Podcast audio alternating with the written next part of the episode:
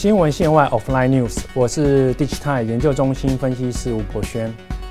在上一集呢，啊，我们有谈到了这个台台病哈，对于这个台湾电信产业版图上面的一个变化。哦，那我们在上一集里面，我们提到了一个观点，就是说为什么在四 G 世代的时候，呃，两个小的电信运营商台湾之星跟亚太电信，好，它有办法发挥所谓的电信鲶鱼效应的因素，好。一个很重要的因素是在于说，呃，通讯产业的这个标准有开始收敛的这个呃趋势啊，也变成所谓 LTE 的这个呃一个这个通讯的标准，所以在呃服务的同质化以及这个降低用户转移成本上面哦，就让这两个小的能够发挥这个电信训练鱼的这个角色。好，但是呢，大家可能会讲说，就是诶。五 G 五 G 这个标准它并没有分歧，它基本上也是所谓就只有一个标准，就是五 G NR。那为什么这两个小的电信运营商在五 G 时代呢？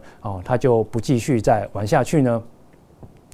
其实这个问题呢，基本上呃，我们要先从五 G 的应用上面来看。好，五 G 基本上好，它并不是单纯的以手机为通讯载具的这个行动时代。好，它更多呢是在像是车联网哦，像是智慧工厂啊、远距医疗等等这样子的应用的服务场景而产生的一个这个通讯的技术。所以大家可能也知道，就是说五 G 的技术有三大重要指标哦，包括哦非常快、超快的这个传输速度啊，哈超低的这个传传输的网络的时延，以及更更大的这个连接的能力啊。但是呢，呃，基本上要达到这些技术的指标，其实还是要付出这个代价的哈。第一个就是说，如果你要能够传得更快，好，传输的速率要更快的话，那就代表说，啊，你需要有更大的呃频宽，好，你需要更大的频宽呢，就代表啊，运营商需要花更多的钱去竞标。更多的频谱的资源，好。另外，如果你要达到更低的时延或是更大的这个连接能力，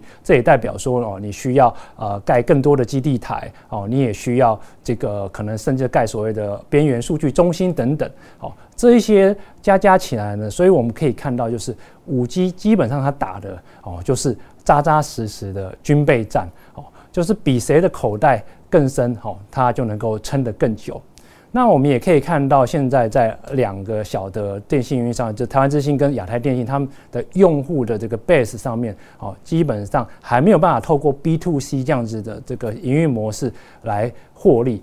另外呢，它又要承担未来这些五 G 基本建设的这个资本的开支，慢慢节节的升高，哦，所以对于大股东来说，哦，他们啊会有点担心，看不到这个获利的时间点啊是不太明朗的，哦，也就是说，如果现在呃对于这两个小的电信运营商不赶快设下停损点的话，未来有比较大的机会，哦，他们可能会亏损会亏更多。